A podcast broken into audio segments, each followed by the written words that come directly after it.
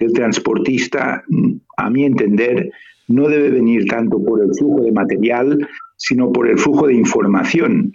¿Qué información es capaz de dar el transportista al cargador y al receptor?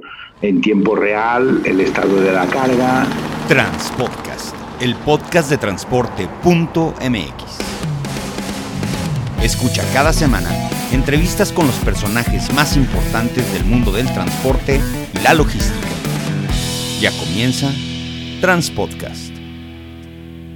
¿Qué tal amigos de Transpodcast, el podcast de transporte.mx? Mi nombre es Clemente Villalpando y como cada semana vamos a platicar sobre un tema de logística, de transporte. Hoy vamos a platicar con Javier Rius. Él es el director de ISIL, el Institute for Careers and Innovation in Logistics and Supply Chain, que es técnicamente un instituto de carreras para la innovación de la logística y la cadena de suministro. Xavi, ¿cómo estás? Buenos días, Clemente. Eh, muy contento de poder colaborar con este podcast de tanta difusión y encantado de poder, en ese sentido, aportar mi, granito de arena. Entonces, un placer y estoy dispuesto ahí a contribuir, como digo, con mi pequeña aportación a esta iniciativa tan, tan bonita y tan importante como la que estás liderando. Un saludo desde, desde Barcelona, España. Estás allá en Barcelona, en Cataluña. Oye, bueno, yo conozco el instituto como ISIL. Hace algunas semanas tuvimos la oportunidad de platicar con Vanessa, que es la que está representando el ISIL aquí en México. Y bueno, me dijo todo lo que estaban haciendo y dije, necesito entrevistar a Xavi para saber exactamente qué es lo que está sucediendo y cómo podemos eh, pues mejorar esas condiciones y esos lazos entre México y España y toda Europa en temas de logística, que bueno, es un tema ya de un aprendizaje de todo el tiempo, pero cuéntame cómo nace ISIL, cuéntanos un poquito de dónde nace esta iniciativa, cuántos años tiene. ISIL nació en, ya hace unos cuantos años, en 1980, en la Escuela de, Ingenieros Industriales de Barcelona y, nació como una asociación eh, logística sin ánimo de lucro y poco a poco lo que era un pequeño embrión de un proyecto de gente que se encontraba y que compartía conocimiento se fue haciendo grande y en estos 40 años pues es uno de los eh, referentes eh, en España tanto de formación como de consultoría como difusión y networking en el área de la logística y cadena de suministro.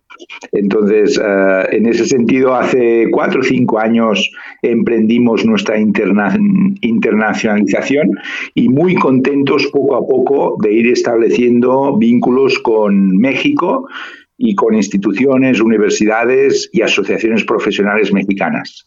Y tú en lo personal, Xavi, ¿cuál es tu experiencia profesional? ¿En dónde entraste al mundo de la logística, de la docencia? Si es que estás dando algún tipo de cursos, también ayudando a impartir. Pues ¿Cómo entraste tú a este mundo?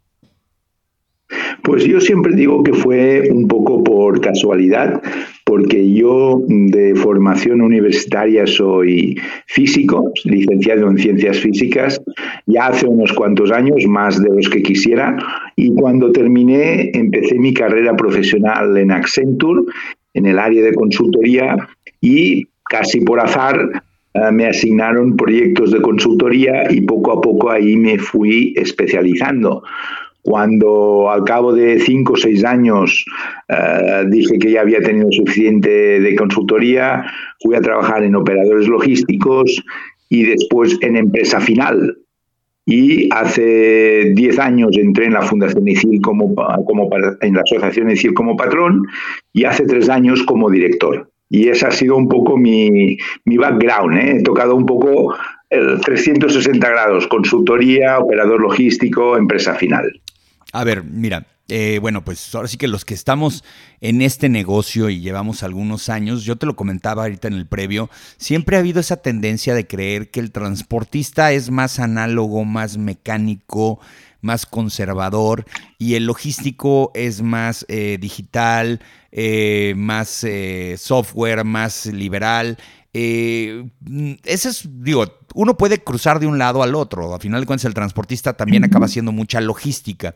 Yo, yo veo que, por ejemplo, este tipo de institutos ayudan mucho al transportista a cambiar ese mindset que le llaman ahora acá en Estados Unidos, esa idea de que lo único que hay que hacer es llevar una cosa de un punto A a un punto B en el mejor, en el menor tiempo posible, con la mayor seguridad posible, ¿no? Entonces, como que nosotros nos quedamos con que con eso ya, ya logramos nuestro trabajo y hay que hacerlo todos los días.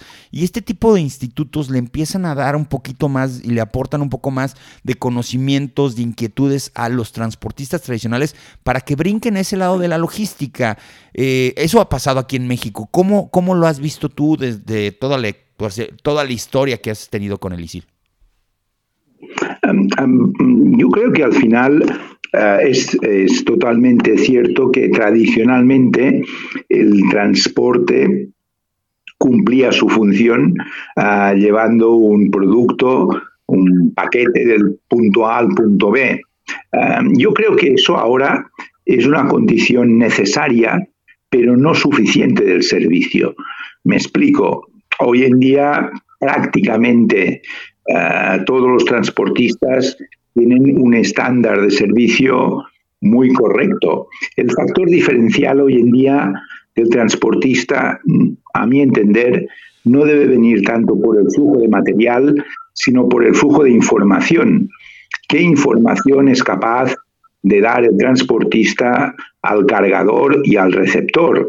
En tiempo real, el estado de la carga, en tiempo real, si hay algún retraso, si hay alguna incidencia, con lo cual la evolución del transportista, desde mi óptica, pasa de ser alguien que mueve paquetes a alguien que mueve mercancía, pero que, también mueve información.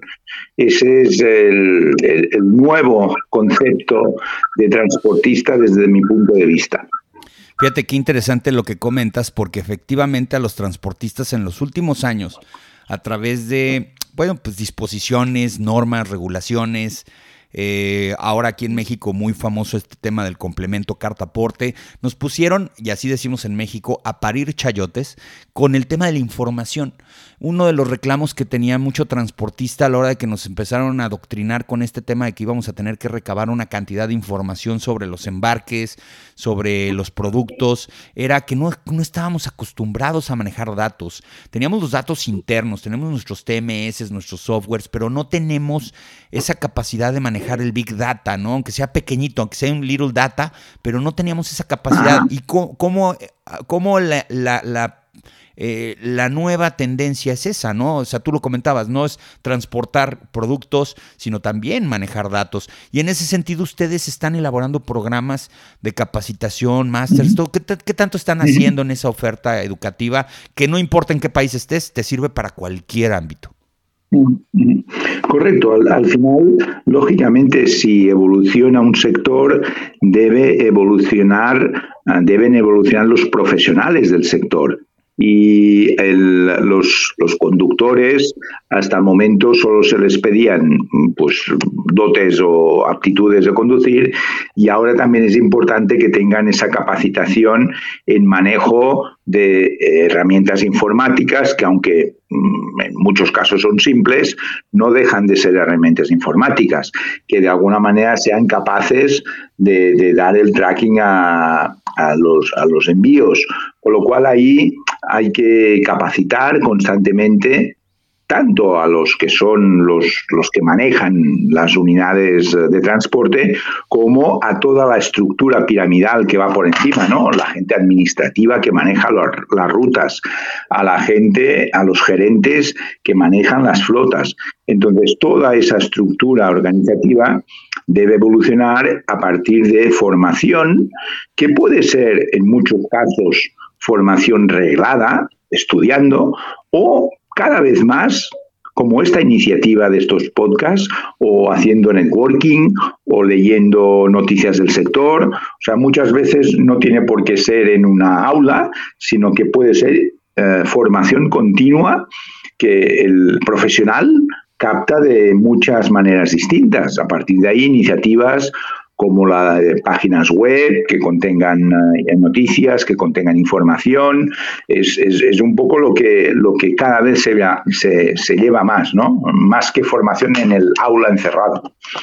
Sí, cambió, cambió mucho. Cambió muchísimo esto ya con el tema. Fíjate, te voy a contar una cosa. Por ejemplo, muchos que somos transportistas de segunda generación, eh, no fue mi caso, en mi caso sí me dijeron, estudia lo que tú quieras que vas a acabar en la empresa de transporte. Este, ya lo he dicho aquí en este podcast, estudié relaciones internacionales, pero muchos de mis colegas cuando estaban viendo qué hacer con su vida, eh, eh, pues así que universitaria, se iban y se metían a administración de empresas, que es una carrera muy común, que tiene conocimientos básicos de contabilidad, administración, recursos humanos, finanzas, todo lo que tú sabes. Y, pero no había, no había en México una oferta y creo que hasta la fecha no existe una oferta sólida para la formación de personal en transporte y logística. Luego por ahí el Instituto Politécnico Nacional a finales de los noventas y a principios de los 2000 tenían una ingeniería en transporte, pero la verdad es que no, no, llamaba mucho la atención. Hoy no conozco exactamente cuál sea la oferta educativa y qué bueno que me acuerdo de eso para darme un clavadito en materia de transporte y logística, pero si hubiera algo muy sólido, créeme que ya me hubiera dado cuenta. En ese sentido, por ejemplo, ustedes que es la logística técnicamente, porque estoy viendo ahorita la página, estoy entrando aquí a isil.org y estoy viendo todos los programas que tienen, son muy universales, son programas que no importan dónde estés y puedes adquirir ese conocimiento, porque lo que yo sí me he dado cuenta es que la logística sí es un tema más universal que el transporte. En ese sentido, ustedes cuando diseñan los programas, ¿qué, qué, qué retos tienen? Porque los tienen que hacer pues para todo el mundo, ¿no? Claro, al, al, final, eh, lógicamente, hay, hay temáticas que hay que adaptar a las normativas de cada país, pero también hay la mayoría de temáticas en el mundo del transporte son, son muy comunes, ¿no? Entonces, ahí lo importante es intentar realizar una formación que sea dinámica, es decir, por ejemplo, en el mundo del transporte, lo sabemos todos, ¿no? Los transportistas se mueven, manejan, eh, descansan en las áreas de descanso eh, y es muy difícil localizarles en, en, una, en una aula, como decíamos, ¿no? Con lo cual, el primer, el primer requisito en este sector es hacer formación de calidad, pero que sea formación en línea, que puedan visualizarla, que se puedan formar en cualquier lugar, eh, simplemente con una conexión a Internet, que no necesiten ir a un sitio físico. el segundo requisito, desde mi punto de vista, es que la formación sea atractiva, es decir, que no sea una formación donde haya que leer mucho, haya que, estudiar, sino que sea audiovisual, que contenga vídeos, que contenga muchas imágenes gráficas y que incluso contenga un componente importante de foros de debate donde los distintos participantes de la formación puedan intercambiar experiencias. Entonces, el mundo formativo está cambiando, como muchos otros sectores, y es importante que las instituciones formativas también se adapten a esos cambios, a esos requisitos, ¿no? Entonces, en ese sentido, formación a medida, que, que cada persona o cada profesional pueda elegir su recorrido formativo su velocidad de formación a partir de su disponibilidad horaria. Con lo cual hay que hacer formación cada vez más a la carta, ¿eh? que sea el, alumno, que sea el profesional que se quiere formar, que elija como quien va a una biblioteca y coge libros, pues que coja la formación, que la formación no sea cerrada. Eso, en ese sentido, la formación está, está evolucionando muchísimo. A ver, si una persona ahorita que nos esté escuchando en este podcast se mete y de repente dice, ¿sabes qué? Me interesó mucho. Por ejemplo, estas se me hicieron muy interesantes porque son online rápidas. Eh, píldoras formativas. Y viene la de Incoterms 2020, jefe de tráfico, jefe de almacén, digitalización y tecnologías en el almacén. Ahí, si alguien se mete a hacer este tipo de programas, por ejemplo, estas de las píldoras, ahorita platicamos de los demás. Eh, eh, ¿qué, qué, qué, tan rápido es? ¿Qué tantas horas son? Eh, ¿Cómo evalúas que efectivamente hubo un aprovechamiento? ¿Cómo dices, si le voy a dar su certificado? ¿Si llevó a cabo lo que nosotros queríamos que él aprendiera? ¿Cómo funciona esa educación a distancia? Ah, al, final ah, hay una componente de contenidos. Las, duraciones suelen ser en estos programas que tú mencionas 20 horas formativas, máximo 40, no más, ah, porque al final lo que pretenden es dar ideas de los distintos eh, aspectos eh, de la cadena de suministro, no, no entrar en, en, excesiva profundidad para que los cursos no sean pesados. Entonces estamos hablando de cursos de 20, 40 horas formativas máximo. Ahí lo que hay es una pequeña documentación a leer, pero también hay una asistencia en remoto del profesor. Si hay dudas, si hay algún tipo de, comentarios a hacer. Y después también hay sesiones dentro de, estas 20 horas, sesiones donde el profesor hace eh, clases eh, en, virtual, pero donde ahí se encuentran el profesor y los alumnos para reforzar las ideas principales y para expresar dudas. Entonces, al final de estos módulos hay unos ejercicios, un examen donde si, si se aprueba, si, si, los conocimientos son suficientes, pues ahí el, el alumno pues tiene la, la, titulación, ¿no? la capacitación. Y en caso de que no fuese así, pues lógicamente hay otra oportunidad, se vuelve a reforzar aquellas cosas que sean necesarias y se vuelve a hacer el examen en este sentido. Y estoy, estoy viendo programas Estoy viendo programas que también son como de másters, ¿no? O sea, ya, ya a nivel maestría.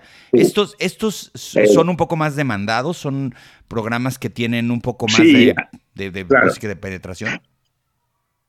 Claro, ahí eh, en, este caso estamos hablando ya de unas duraciones que pueden ser en los másters, en las maestrías de nueve meses, ah, con lo cual ya son cursos más, por decir así, contundentes.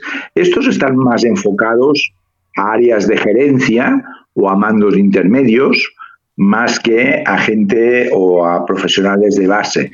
Nosotros intentamos cubrir toda la pirámide, ¿eh? formación a mandos eh, gerenciales, a mandos intermedios y a personal de base, con lo cual para cada uno adaptamos el formato, la temática, la duración y la profundidad. ¿eh? Entonces, las maestrías están pensadas para uh, posiciones gerenciales o llamandos intermedios.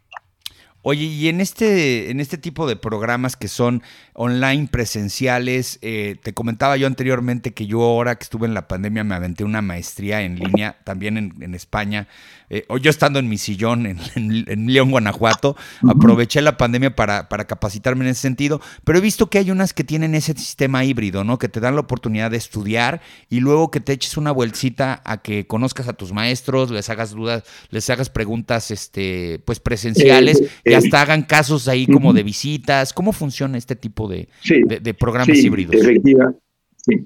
Efectivamente, esos programas híbridos, al final, como tú bien dices, tocan tres, eh, tres palancas, ¿no? La palanca de, por decirlo así, autoestudio, donde el asistente lee una documentación que está en una plataforma virtual. Ah, hay una segunda pata donde una vez a la semana se abran aulas virtuales, donde a través de la plataforma mm, hay una conexión, donde nos vemos las caras y donde hablamos, interactuamos, donde está el profesor y está un aula virtual y ahí el profesor refuerza los aspectos principales, por una parte, y por otra parte aclara las posibles dudas de, los alumnos. Y luego cuando acaba toda esta parte más eh, estándar de formación, por decirlo así, hay la opción de viajar una semana a Barcelona, a, a España, y estar una semana visitando instalaciones punteras en digitalización, como puede ser SEAT, del grupo Volkswagen, del sector automotriz, como puede ser Mango del sector de moda, como puede ser Fede Pharma del sector farmacéutico, y ahí los asistentes acaban esa formación viendo con sus propios ojos instalaciones de alto rendimiento, instalaciones punteras en cuanto a tecnología, de tal manera que cuando acaba la maestría tienen la formación más teórica, por decirlo así, más vivencial, que son las webinars, y viendo las cosas con sus propios ojos, que es el study. Lógicamente, no, no sé si lógicamente, pero todos nuestros docentes son eh, profesionales del sector es decir, no son docentes de profesión docente, sino que son profesionales que trabajan en empresas, en DHL, en, grandes operadores, en MERS, en grandes operadores logísticos, y que toda la formación que dan es una formación muy vivencial, ¿no? muy práctica, dando herramientas que los alumnos pueden aplicar en su día a día. No es una formación académica ortodoxa, es una formación donde se explican conceptos, pero el enfoque es muy pragmático, ¿no? Oye, eh, una vez un amigo me decía que nunca hay que tener miedo de decir los precios de sus productos. Eh, ¿Por qué? Porque al final de cuentas todo tiene un precio. Eh, ¿Qué tan caro es? Eh, bueno, ahora tenemos una gran ventaja con, el euro en México porque el euro está ya, ya muy barato a comparación de como andaba hace algunos años. ¿Cómo de cuánto es una inversión, por ejemplo, de un curso de estos, de los cortitos, más o menos, para que nos demos cuenta de que no es caro tampoco hacer este tipo de profesionalización y más porque lo, lo hace más económico el tema del e-learning? Claro, de, los, de los cortitos podemos estar hablando en una horquilla, porque al final cada programa depende. podemos hablar, si hablamos en dólares, entre 120 y 200 dólares, no, no más. ¿vale? Entonces, a partir de ahí, ah, lógicamente, si la duración es mayor, el precio también, pero las pastillitas estas que decíamos, estamos moviéndonos en ese, en ese rango. ¿eh? Oye, y el networking, porque pasa que aunque estemos a distancia, ya el networking también es digital. A mí me llegó a pasar, te digo que haciendo una maestría, un máster precisamente en marketing digital, que conocí gentes de otros lados porque pues estábamos todos conectados en la misma plataforma y de alguna u otra manera nos vinculábamos. Eh, ¿Cómo funciona el marketing? O sea, ustedes tienen alumnos de cuántos países, de, de dónde son, este, ¿cómo funciona eso del alumnado? ¿Qué tan heterogéneo es? Exacto. Nosotros tenemos dos tipos de networking, por, por, decirlo así. Un networking asociado a los cursos formativos, es decir, hay, hay cursos donde vienen alumnos de eh, México, de Colombia, de Perú, de Argentina, de España, ¿vale? De todo Latinoamérica, Brasil no, pero toda habla hispana para entendernos y España. Y en esos cursos se fomenta mucho el trabajo en equipo, es decir, aparte de, de leer documentación y asistir a los webinars, hay muchos trabajos en grupo donde el docente mezcla grupos de distintas nacionalidades para que haya esa interacción. Entonces, una parte del networking lo fomentamos a través de, de, la propia, de los propios programas formativos. La otra parte del networking lo fomentamos a través de una comunidad de 2.000, ahora mismo 2.200 profesionales, todos logísticos, todos logísticos, que están, ah, son usuarios de una plataforma digital que tenemos, que no es formativa, es una plataforma digital, donde ahí cada uno de estos profesionales puede chatear con otros profesionales usuarios de esa plataforma, puede intercambiar conocimiento y además en esa plataforma tenemos foros de debate y tenemos muchas webinars para intercambiar esa información. Es decir, hay la parte más estándar de networking a través de programas formativos, pero también hay un networking más abierto donde hay, como decía, 2.200 profesionales de todos estos países que están constantemente intercambiando ahí vivencias y conocimiento y muchas veces negocios también. Qué interesante, en serio, Javier. Qué interesante, porque sí, ahorita mientras estabas platicando esto me metí a ver que tienen los foros de debate, que tienen este, pues, toda la plataforma de e-learning, de expertise, del. Eh, la verdad es que yo creo que lo más importante que hemos desarrollado en los últimos años es el conocimiento. Y creo que el conocimiento a final de cuentas se puede compartir y se puede aprovechar. Y yo creo que en el tema de la logística hay muchos casos. Yo me acuerdo cuando estaban los programadores, este, subían foros de debate porque decían, oye, me atoré aquí y ya llegaba un cuate y le decía, te ayudo, mira, este, mete este código, estas cosas. Eso mismo pasa con el mundo de la logística. Es decir, traigo esta bronca con mi sistema de, de administración, con mi cadena de suministro y que llegue alguien y te diga, mira, hay un caso de éxito como este que tenía una bronca como la tuya etcétera, etcétera. Se comparte todo eso y eso tiene un costo o siendo parte de la comunidad automáticamente tienes acceso a esto.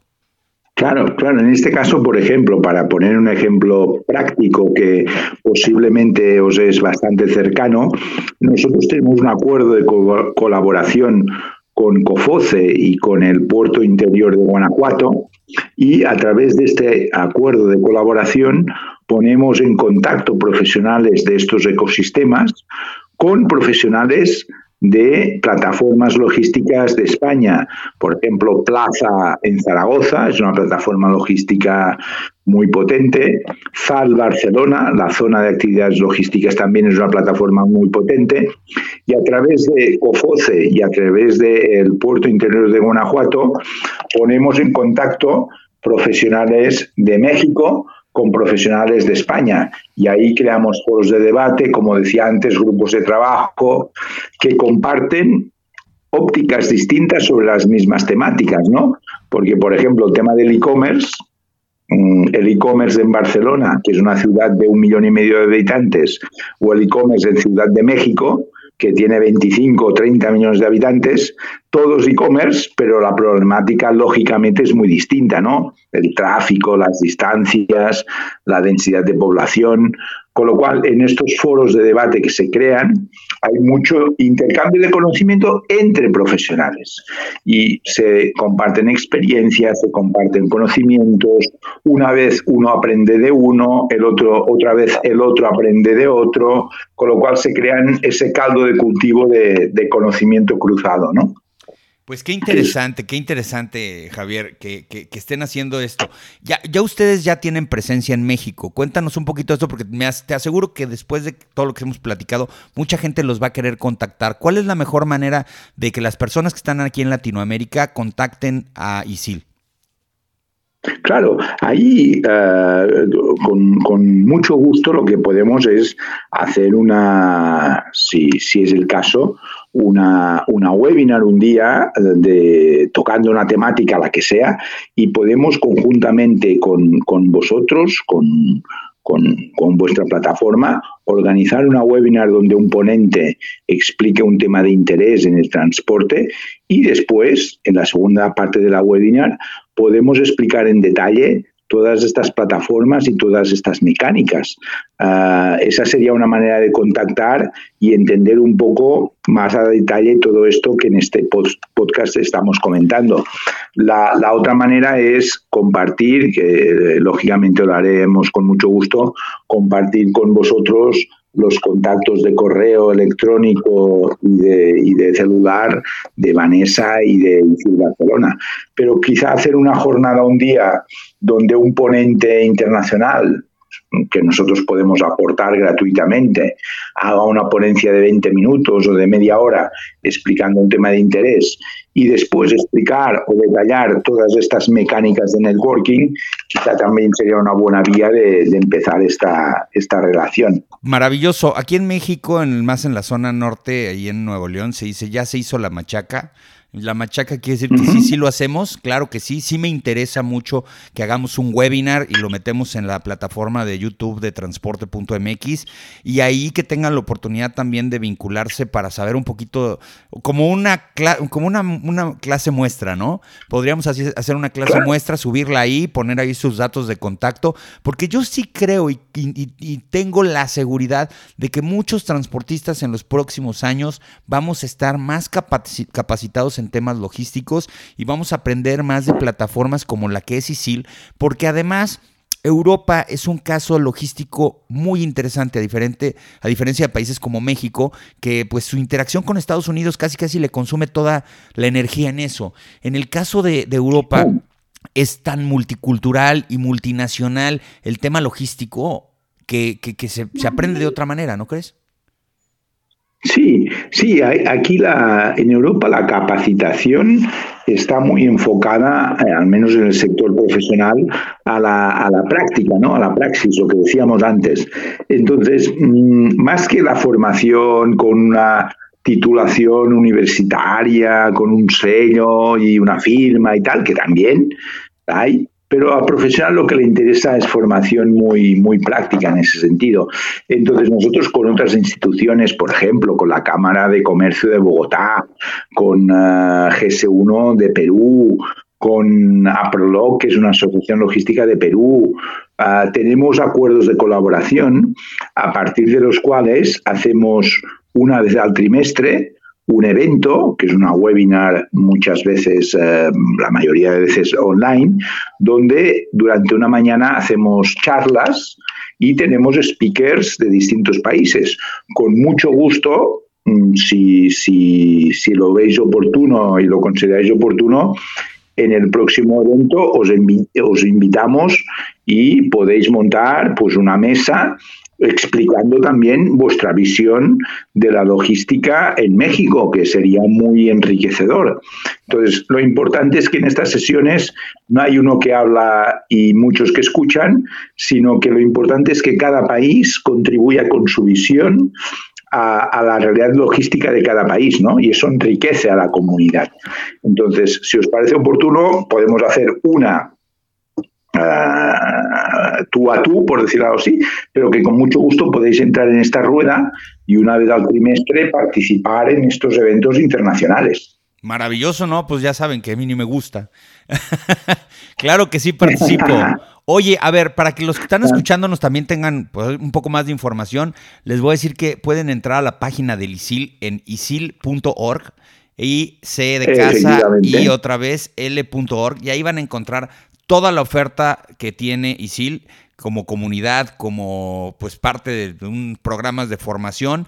Y te tomo la palabra, vamos a seguir trabajando contenidos, nos interesa mucho. Por ahí ya también estamos, y eso se lo platico a todos los que escuchan este podcast, armando también a lo mejor una visita el año que entra para ir a conocer el ISIL y conocer todas estas empresas que a lo mejor ustedes pueden vincular con transportistas y conocer mucho de lo que está sucediendo en Europa, porque eso nos va a ayudar mucho a tener un poco más de capacidad eh, y no estemos todo el tiempo pensando que Estados Unidos es el mercado el que tenemos que, atender. Tenemos un mercado interno que logística, interno que logísticamente necesita mejores profesionales y más preparados. Sí, yo creo que ahora con la situación coyuntural en el mundo, donde, donde Asia quizá mm, está en conflicto con Estados Unidos, se están planteando muchas compañías hacer un uh, nearshoring uh, y México yo creo que es un país que en ese sentido tiene mucho potencial y muchas cosas a ganar, uh, cosas que ahora se están produciendo en Asia, quizá Estados Unidos está planteando producirlas en un vecino cercano y fiable como es México. Entonces, yo creo que el sector, lo comentábamos con Héctor López, el, director del Puerto Seco. Lo conozco, lo conozco demasiado bien, luego te platico. Ah. Héctor pues, somos buenos amigos. Pues, pues, pues, pues, Héctor participó en los, en los debates de hace dos semanas y tuve el placer de conocerle y comer con él hace un mes y medio aquí en Guanajuato, ah, en León, perdón, y realmente ah, un poco lo que decíamos es que ah, en el caso de Puerto Interior había habido una experiencia muy interesante durante muchos años, una estrategia a largo plazo y que había conseguido crear muchos puestos de trabajo cualificados y que estaban ocupando ahora mismo mm, mexicanos, ¿no? que quizá al principio las empresas internacionales traían a sus ejecutivos, pero que ahora poco a poco, gracias a la capacitación y a los planes que, que hizo Puerto Interior, pues poco a poco los mandos intermedios y gerenciales han ido cambiando y son ya pues, pues personas de México, ¿no? Entonces, proyectos de este tipo a medio largo plazo que garanticen capacitación de personal, yo creo que son importantes, ¿no? Porque enriquecen al país, en este caso a, Guanajuato. Pues así es exactamente, el nearshoring es una realidad, ya la gente está buscando, bueno, los estadounidenses están buscando producir más cerca de China y México es el gran mercado. Y si no, pregúntenles a las personas ahorita que están invirtiendo en parques industriales en Tijuana cómo se subió ese mercado. No hay, no hay naves, se está desarrollando muchísima industria porque eso es lo que está pasando y eso es lo que ese es el futuro de México. Estamos regresando de haber perdido mucha maquila y que se hubiera ido a China eh, estamos regresando. A final de cuentas está pasando y es una realidad y eso va a tener un reto logístico muy interesante en el país. Oye Javi, pues ya se nos acabó el tiempo.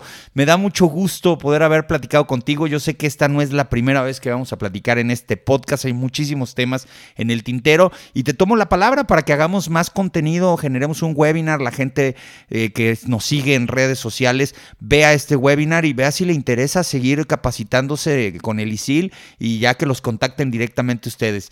Eh, Javi, muchas gracias por haber estado aquí en Transpodcast el día de hoy. Muchísimas gracias a vosotros. Un saludo. Pues ya lo saben amigos, la mejor y la mayor información del mundo del transporte y la logística la van a encontrar en un solo lugar, transporte.mx.